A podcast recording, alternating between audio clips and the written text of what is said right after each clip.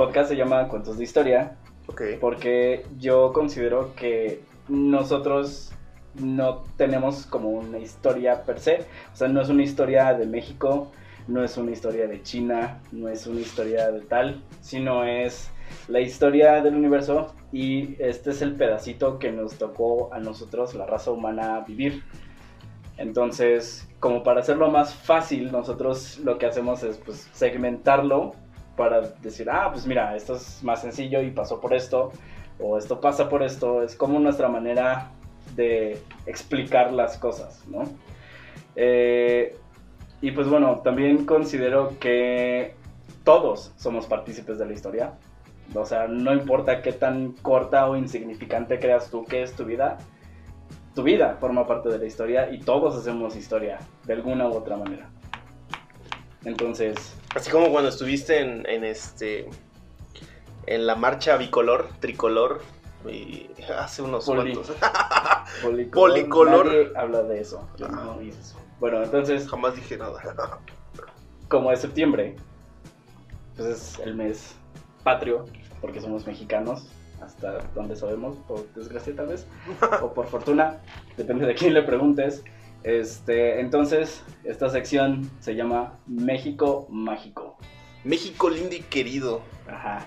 Entonces vamos a empezar con unas palabras que dijo un, un, este, un poeta acerca de México. Él consideraba que México era la dictadura perfecta. Ok. Es- Como la película. Ajá. De hecho, creo que el título de la película sale de ahí. O sea, no, no tendría que checarlo, pero creo que sí sale de ahí.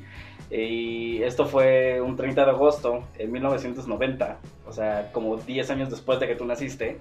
Y fue durante la transmisión de un programa que se llamaba Siglo XX. Ese Ok. programa era como de entrevistas a intelectuales. típico programa mamador de siempre. ¿no? Ok. Y este escritor peruano se llama Mario Vargas Llosa. De hecho, hace poco también se volvió trending topic porque se burlaba del lenguaje incluyente.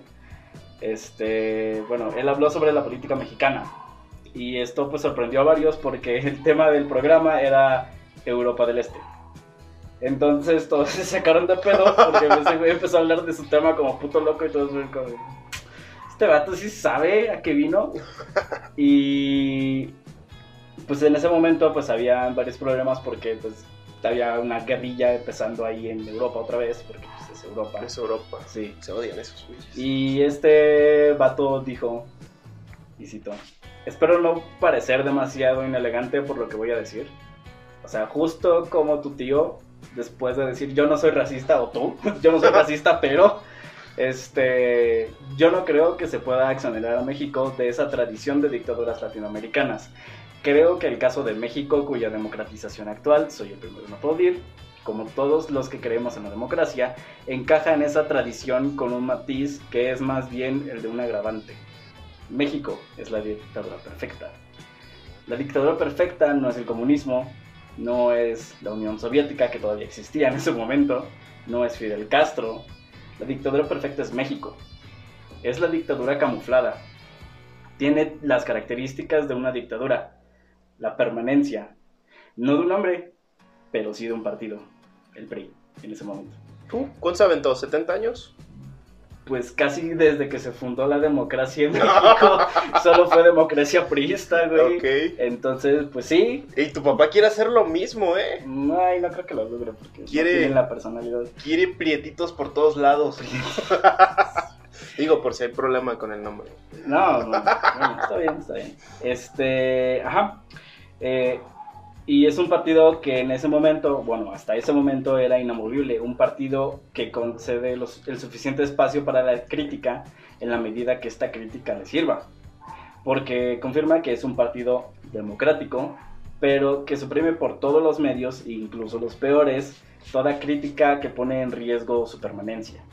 Yo no creo que haya en América Latina ningún caso de sistema de dictadura que haya reclutado tan eficientemente al medio intelectual, sobornándole de una manera muy sutil. Eh, porque en ese momento, no, obviamente no sabías por qué, no mames. Este, pero sí habían varias instituciones que estaban bajo el mando de, o, sí, más bien bajo el mando de gente intelectual. de ese momento, como Octavio Paz, por ejemplo. Ok. Entonces, prosiguió diciendo que el soborno de los intelectuales había sido el nombramiento de puestos, como ya dije, y la designación de programas de ayuda.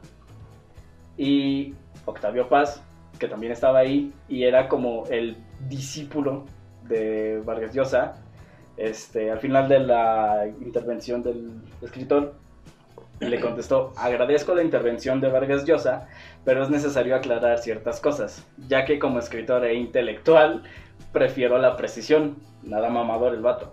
Primero, lo de México no es una dictadura, es un sistema hegemónico de dominación donde no han existido dictaduras militares. Hemos padecido la dominación hegemónica de un partido.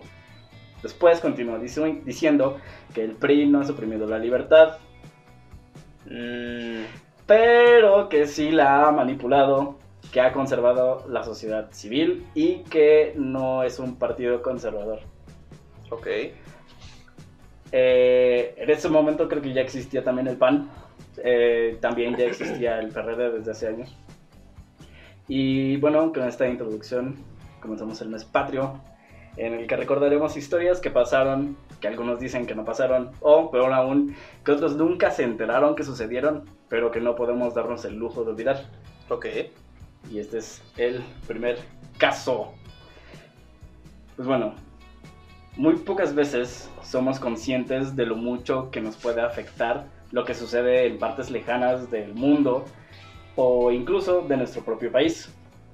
Muchas veces creemos que lo que llegamos a escuchar en las clases o leer en los libros de historia, que desafortunadamente siempre son de la SEP, porque pues, son elementos aislados que ya nada tienen que ver con nosotros.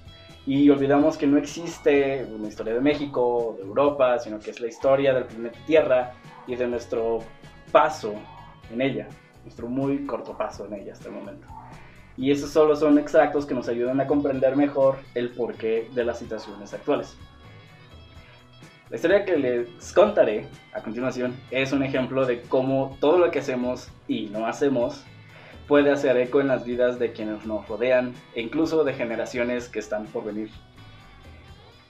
26 de abril de 1986, ¿sabes lo que pasó ese día? 26 de abril del 86. ¿O una idea de qué pasó en ese año? Mis papás estaban conociendo, güey. No, mentira. no, no, no, ni idea. Pues bueno, el reactor nuclear de la planta del, perdón, el reactor nuclear de la central nuclear Vladimir Ilich Lenin explota durante una prueba de corte eléctrico, convirtiéndose así en un referente para los futuros incidentes nucleares y sus consecuencias. No solo en los individuos directamente afectados, sino en las diferentes sociedades alrededor del mundo. ¿Eso en dónde ocurrió? ¿Aquí? No. Si la planta, si la planta nuclear se llama, se llama Vladimir Ilich Lenin, no estoy seguro si se pronuncia Ilich o Ilich. Creo voy a decir Ilich. Lenin. En la planta Lenin, ¿dónde crees que pasó? Lenin me suena como a. como a algo de los Simpsons, no sé por qué.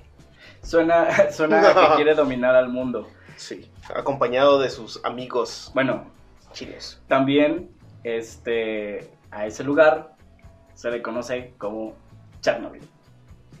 LOL. Una de las tantas consecuencias que este hecho trágico trajo consigo fue la contaminación a través de una nube radioactiva que viajaría por toda Europa, siendo transportada por el viento. Estas peligrosas nubes se desplazaron más de 300 kilómetros a través de Europa eh, y partes de ellas llegarían hasta Irlanda, en donde se derramarían en forma de lluvia, contaminando así los pastizales de los que se alimentaba el ganado bovino de la región. El agua, güey, los ríos, el mar. Sí, Oh. todo, güey, todo, todo, todo. Pero nos estamos enfocando en esto porque este ganado era el que producía la leche que se vendía en el país y que se exportaba a otras naciones. Ok. Ajá. O sea, mi mamá se enfermó de la vaca loca por culpa de estos güeyes. No, todavía no. Son cosas diferentes, pero tal vez no esté tan lejos. Ahorita vas a ver por qué. Ok. O sea, igual y algunas cosas que has escuchado de otras personas como que te van a hacer un poco más de sentido. Ok.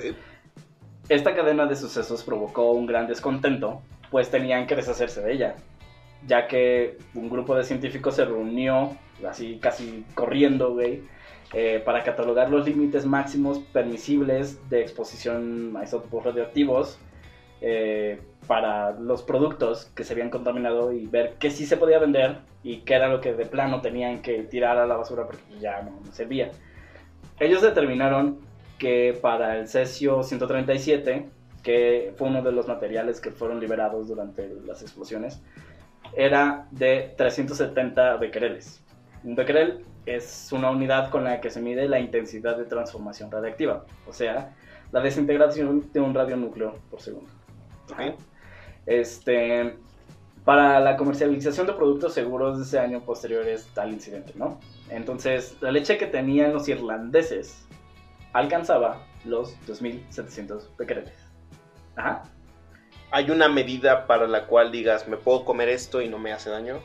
pues los científicos estos que te digo dijeron que igual y no te crece un miembro extra a los 370.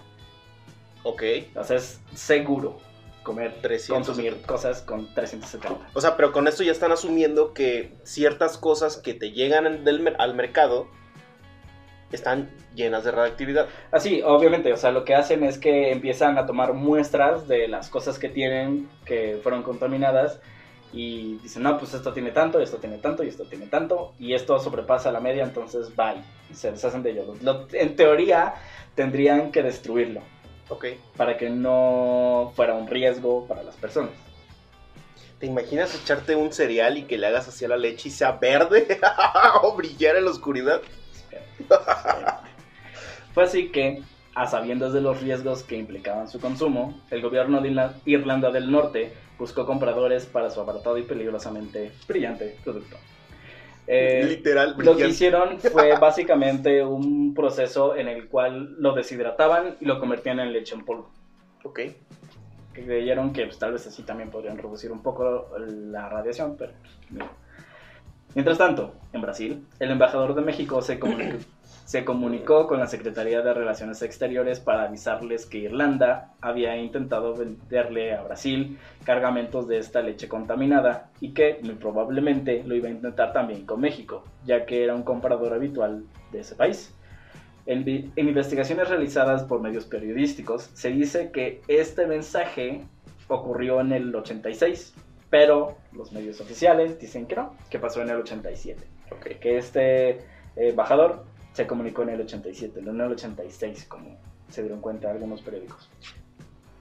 ¿Te imaginas que eso, que nos hubiera llegado esa leche, esos, no sé, esos comestibles, justo después del terremoto? Eso hubiera estado muy cabrón. Pues es que el terremoto fue en el 85, esto que te estoy contando es en el 86. O sea, pero sí te imaginas que todo esto así como tipo apoyo o algo así nos hubiera, bueno, hubiera llegado a, México y todo esto estuviera contaminado. Oh, la cara de la ignorancia. Espera, ya voy. Este, bueno, pues como muy pocas veces sucede en nuestro país, ¿verdad? Esa alerta se traspapeló. O como en México nos gusta decirle, nos salió madre. Y pues la Compañía Nacional de Subsistencias Populares o sea, la supo, compró a Irlanda más de 47 mil toneladas de leche. Había dos por uno, güey. Yo creo que por eso. era una oferta. Sí, muy pocas personas se rehusarían a comprarlo. ¿Tú comprarías la refinería? Digo, digo, bueno. Eh, otra cosa, pero yo creo que se la dieron también al 2 por 1 Probablemente porque ya la querían vender desde antes. Este, bueno, aproximadamente un cargamento de aproximadamente 12 mil toneladas ya había llegado al país a través del puerto de Veracruz, porque creo que todavía es uno de los principales puertos de entrada de mercancía. Eh, una vez que esta leche entró a nuestro país, comenzó un robo hormiga de la misma y terminó siendo distribuida por medios externos y obviamente también no oficiales a diversos lugares del estado de Veracruz. Y pues como toda una historia, también hubo héroes aquí. Y uno de ellos es el almirante Manuel Rodríguez Gordillo. Eh, pues para darte un poco de contexto acerca de quién era este señor, este, pues déjame decirte que él fue piloto de combate. Tenía amplios conocimientos física, matemáticas, geografía y guerra submarina. Así es, la mayoría ni siquiera puede decir todas las capitales de los estados de este país, me incluyo, porque la verdad es como se me olvidan. Yo sí me la sé. Yo, yo nunca pude, pues, sí me las aprendí para la, la clase y el examen, pero después fue como de, ah, Ve. no me sirve, bye.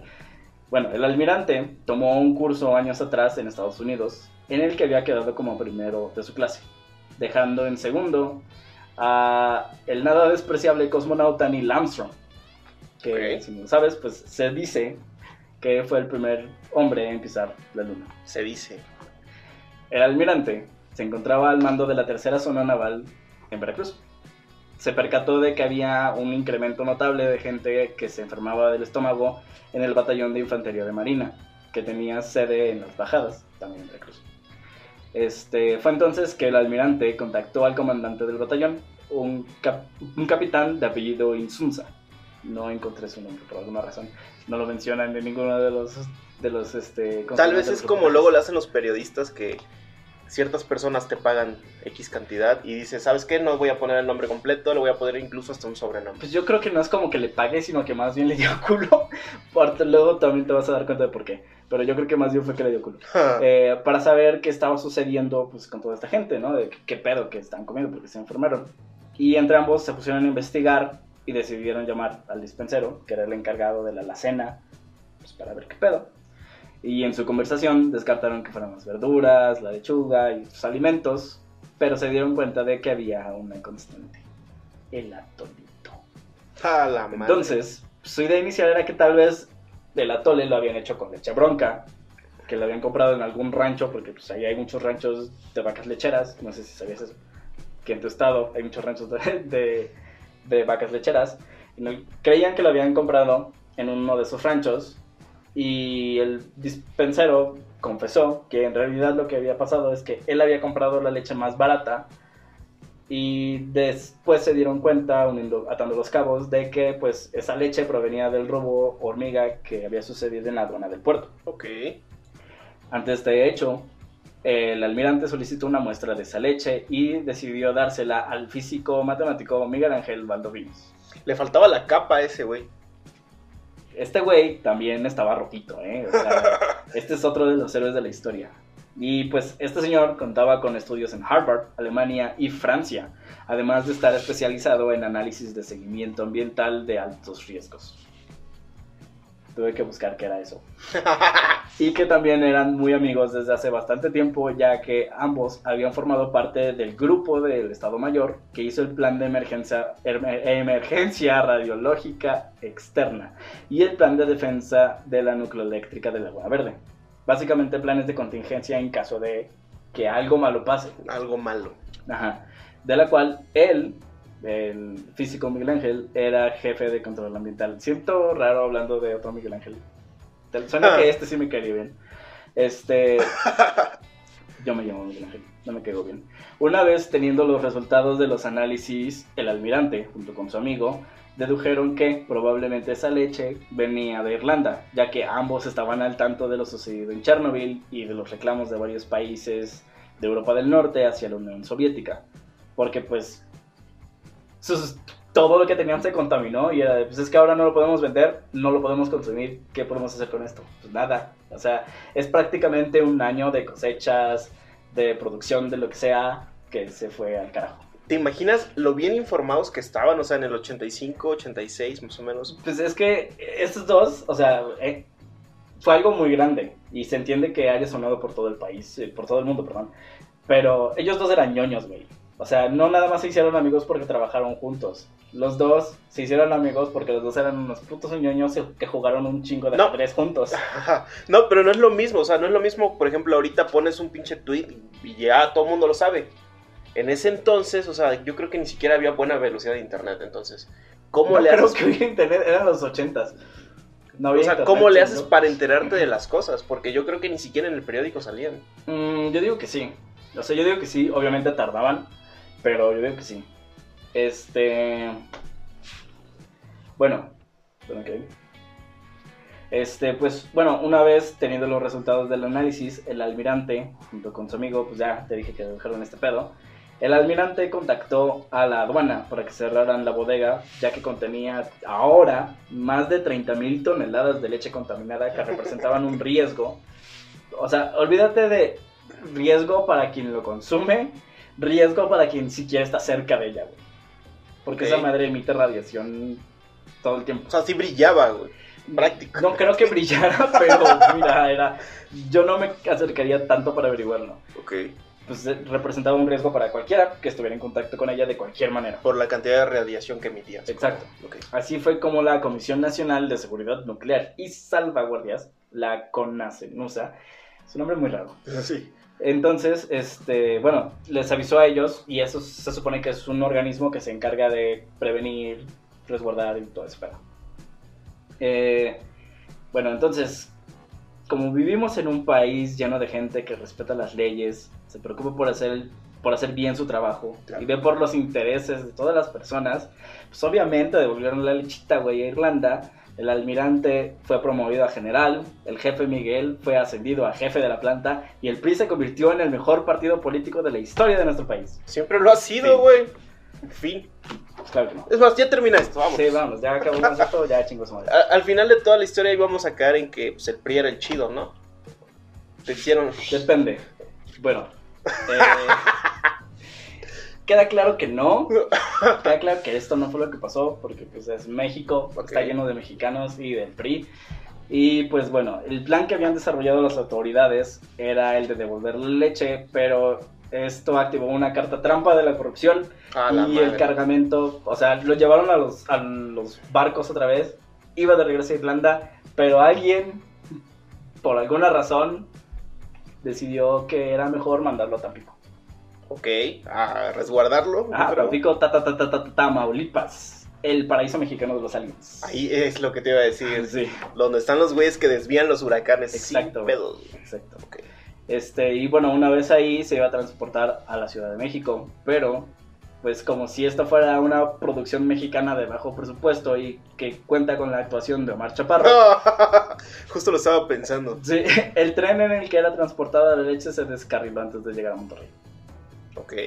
Y pues bueno, o sea, sabes lo que pasa cuando uno de esos eventos sucede, que se voltea un camioncito de naranjas o de cocas, pues obviamente la, La, gente, llega se y junta y, a puta madre. Sí, güey.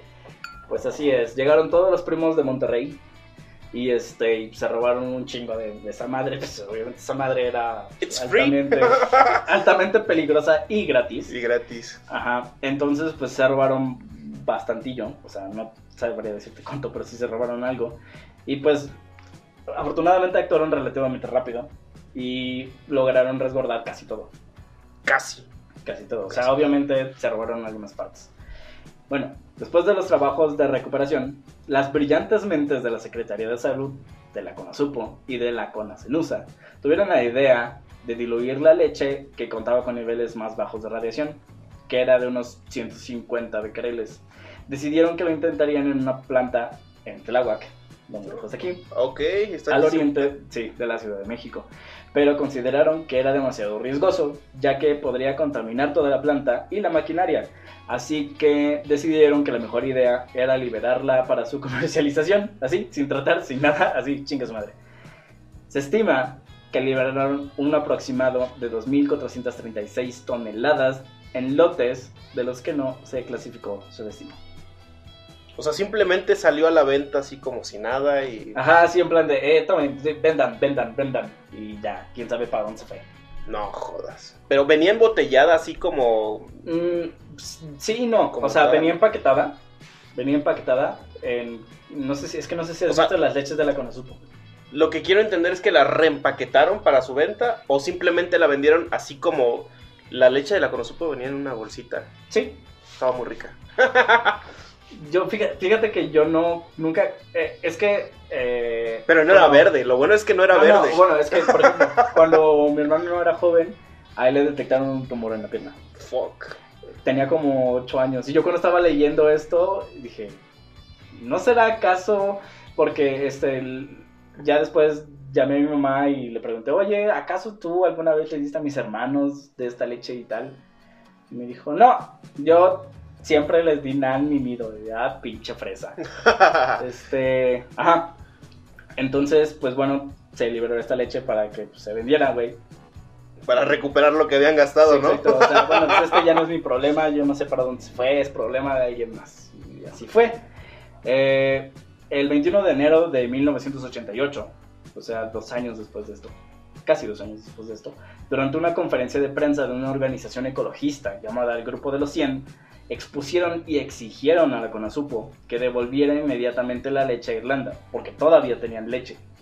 Eh, obviamente, no se tiene un registro oficial de si esa conferencia realmente hizo algo por acelerar el proceso de devolución, pero el 18 de febrero la Secretaría de Salud ordenó oficialmente la devolución de la leche que se encontraba contaminada, por encima de los 370 becquereles. Todo el que estaba abajo se quedaba. Todo el que Ah, estaba no arriba manches. se iba. El escándalo y la presión fue tal que decidieron eh, iniciar una investigación formal a cargo del Congreso de la Unión. Una década después. Diez años después. Sí. Eh, la comisión investigó durante dos años y tuvo integrantes de los cinco partidos que en ese entonces existían. El PRI, el PAN, el PRD, el Partido Verde Ecologista y el Partido del Trabajo. Solicitaron el apoyo de instituciones como el Politécnico, la UNAM, Profepa y la Secretaría de Gobernación, por mencionar algunas. La conclusión de este reporte llegó en 1999 No manches. dos años después. Eh, conformado por seis líneas diferentes de investigación. Eh, al archivo le puse la liga porque encontré el, el reporte. Está enorme, güey. Está enorme.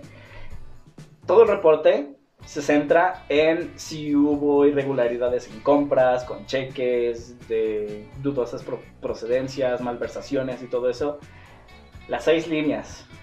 Entonces yo me tardé como unas tres horas leyendo todo. Ok, sí fue Es algo. un chingo, es un chingo, porque era un chingo de cosas.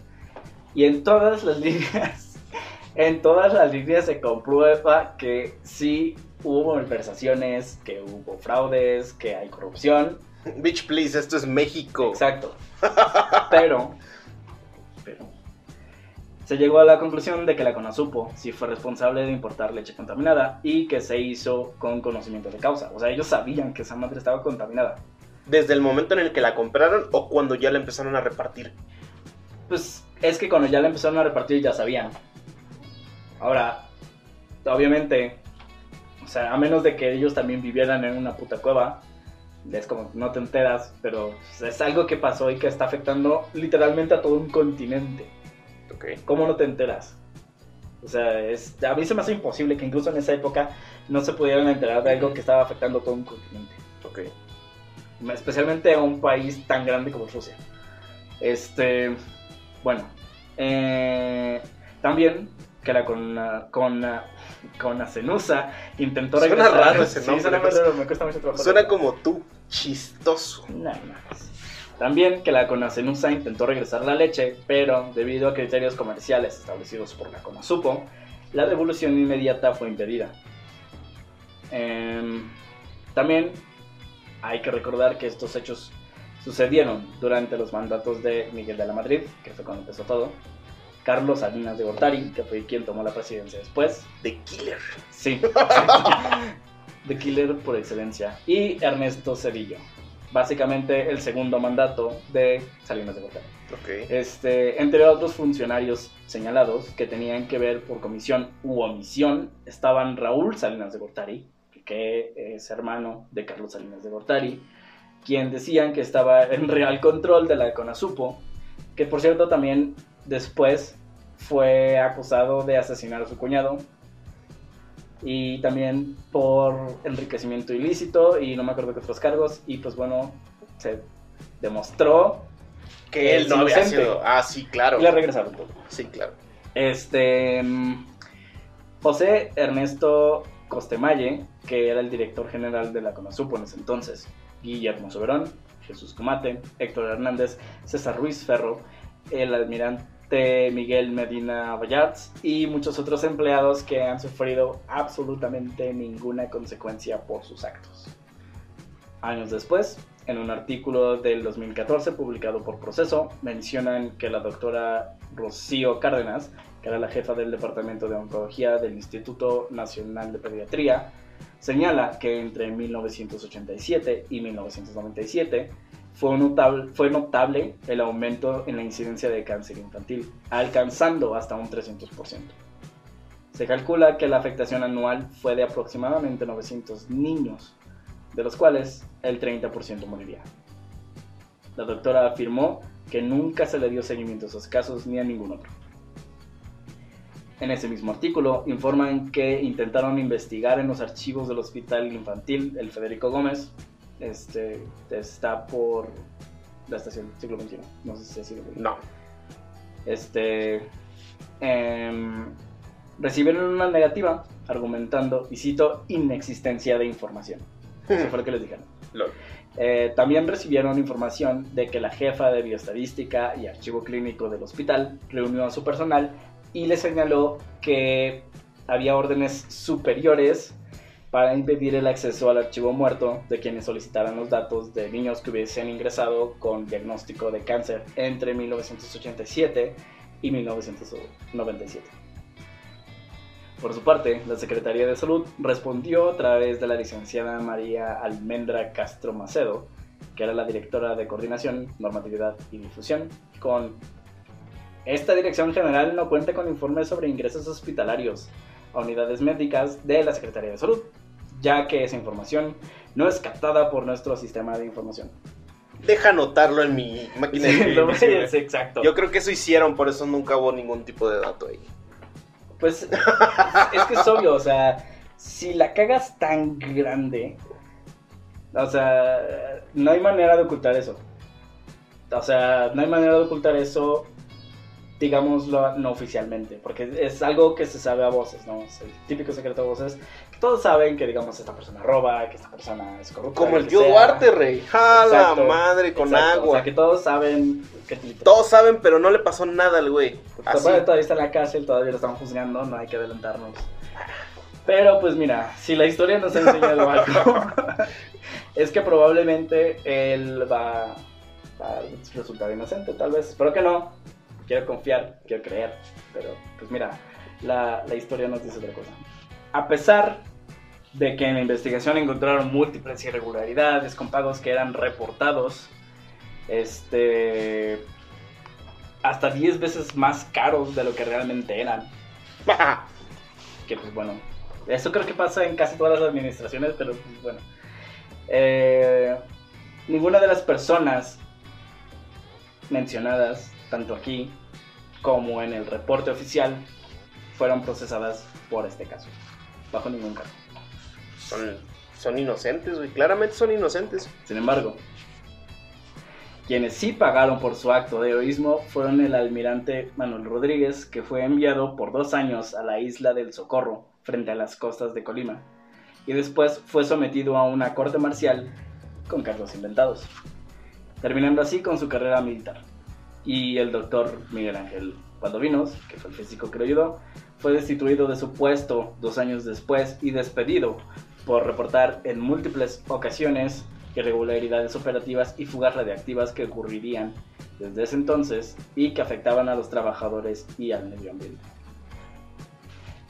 Leí un reporte, esto fue creo que del año pasado, de que casi todos los años había un incidente mayor en Laguna Verde, güey. Pero, ¿cuántas veces salió así como tal en las noticias que sucedió? Exacto. O sea, siguen guardando, se siguen guardando este tipo de cosas, ¿no? Pues es que no les conviene. O sea, creo que a ninguna administración le conviene que pues se enteren de cuando la cagan. Lo, que tenemos de ventaja es que ahorita todo se hace viral más rápido. o sea, alguien da el pitazo, graba un video y valió madre. O sea, tumbar algo de internet es increíblemente difícil increíblemente difícil. Oye, pero tu papá nos quería, nos quería censurar internet, güey. O sea, quería censurar Facebook si tú hablabas del gobierno. No, esa es una perra mamada, güey. no somos China, afortunadamente. Pero la cosa es que, por ejemplo, eh, existen gobiernos de Estados Unidos que cuando, que cuando quieren ocultar algo, no te enteras de qué pasó. O sea, por eso es que algunas teorías de conspiración, o sea, ese es como tu primer screening, bueno, para mí, mi primer screening es ese, o sea, de, o sea, si de verdad fuera una teoría de conspiración, ¿cuánto tiempo nos tardaríamos en enterarnos? Porque, por ejemplo, eh, cuando hicieron los experimentos en su población sureña, que eran en su mayoría afroamericanos, de que los infectaron con sífilis, güey. Eso pasó, si mal no recuerdo, en los 60. Ok. Me queda claro que no los querían. Se enteraron como por los 2000, güey. Se hizo como ya... Con los desclasificados, supongo. Con los desclasificados se dieron cuenta de que estaban de CIA hizo varias cosas así. O sea, hay varias cosas de las que vamos a hablar más adelante. Espero. Este, y una de ellas, por ejemplo, también es el proyecto Condor. No sé si has oído de él. no me acuerdo. Creo que me lo has contado.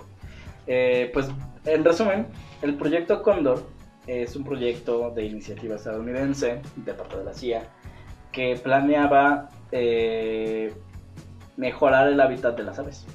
Por eso Ok. llevaba el nombre de Condor. Ok. No, claro que no. Se trataba de un sistema de desestabilización de gobiernos sudamericanos. Básicamente lo que ellos querían era desestabilizar los gobiernos para que entonces subiera a gobernar a, ese pa- a esos países gente que estuviera más a favor de las políticas estadounidenses. ¿Te imaginas que ese proyecto lo hubieran llevado a cabo así chingón? Y uno de los países, de los primeros países afectados fuese Venezuela. digo, ¿Te digo, imaginas que eso hubiera funcionado en Afganistán? Este, pues sí. Dios. O sea, eh, es que obviamente es... Bueno, nosotros somos sus vecinos, es prácticamente imposible escapar de cierta manera de algún nivel de influencia, ¿no? O sea, yes, yes. ok, no. estamos, estamos atorados, por desgracia. Desde por las fortuna. tradiciones, o sea, cosas que son simples, como una pinche tradición, Halloween, Navidad. Entonces sí. Sí, o sea, el ejemplo más sencillo creo que es lo que puedes encontrar en un Oxxo. ¿Cuántas marcas de dulces crees que te puedes encontrar que son estadounidenses? ¿Y cuántas marcas de dulces mexicanos crees que te puedes encontrar? Desconozco, casi no compro dulces. O sea, no, pero a lo que voy es eso. O sea, tú ves ahí el mostrador de, de dulces de, de un 7-Eleven o de un Oxxo. Hershey's. Hershey's, Reese's, M&M's. Están chingones, la verdad, están chingones. Ah, A mí me gustan mucho los, los sneakers. Pero, por ejemplo, este, sí, porque el Milky Way es para pendejos. Este, pero es más raro encontrarte, digamos, unos un- totis. un jamoncillo, ah, unos totis, güey. Esas madres de seguro todavía las hacen, pero las tienen en un búnker secreto Sí. Y bueno, así es como llegamos al final de este pedacito de historia. Historia que es de todos y que tal vez conocemos a alguien que de alguna manera directa o indirecta fue afectada por este terrible hecho. Eh, yo solo puedo decir que esta es la razón por la cual jamás debemos permitirnos el olvidar la historia, porque todo aquello que se olvida se repite. Como tú ves. Ayotzinapa. Exacto. O sea, es que pasa aquí y pasa en China. O sea, es un paralelismo muy siniestro lo que pasó en la plaza de Tiananmen con lo que ocurrió en el, en el 68, el 3 de octubre. Que no se olvida, no se debe olvidar. Este, pero sí, o sea, son eventos muy similares porque ambos fueron movimientos estudiantiles. Pero si tú vienes a México y preguntas, ¿qué pasó el 2 de octubre? Gente te va a poder decir, ¿no? Pues que esa fecha no se olvida y te van a poder dar, igual y no un contexto muy profundo, pero tienen una idea más o menos de qué fue Más lo o que menos pasó. saben qué fue lo que sucedió. Exacto. Si tú vas a China y preguntas, ¿saben qué pasó en la plaza de Tiananmen y qué hace ese hombre parado enfrente de un tanque? Ellos te van a decir que ni siquiera están seguros de que es el, de esa imagen haya sido grabada en China. Es un Photoshop, te van a decir. Depende de quién la preguntes, igual y sí. O igual y te meten a la cárcel, no sé, es China. Este, pero Aunque bueno, seas turista, te pueden meter a la cárcel. sí, güey. No mames, a menos de que seas un político o un diplomático, tienes una inmunidad diplomática. se Ok. llama. Pero si tú eres un ciudadano común y corriente, pues, si te meten a la cárcel, güey. O sea, Aunque yo- no seas de ese país. Claro, claro, si cometes un crimen te tienen que meter a la cárcel. Por ejemplo, estaba leyendo que, por ejemplo, Japón, si tú tienes una pelea en un bar, ellos tienen un periodo de investigación de 23 días. Ok. Si resultas culpable, tienes que esperar otros meses en lo que se hace tu juicio, todo ese pedo. Pero tú, como mexicano, puedes estar en Japón sin necesidad de visa hasta por 90 días. Pero imagínate que tú nada más vas de visita una semana, tienes que regresarte a chambear y tan solo en la investigación previa de 23 días ya te atoraron Sí, güey, ya te quedaste ahí. y ya te quedaste sin chamba, güey. o sea, porque ¿qué vas a hacer allá? ¿Qué le, ¿Qué le vas a decir a tu jefe? Ah, es que me peleé en un bar. ¿En dónde? ¿En Japón? Me vio un vato y pues yo le hice hola y ya.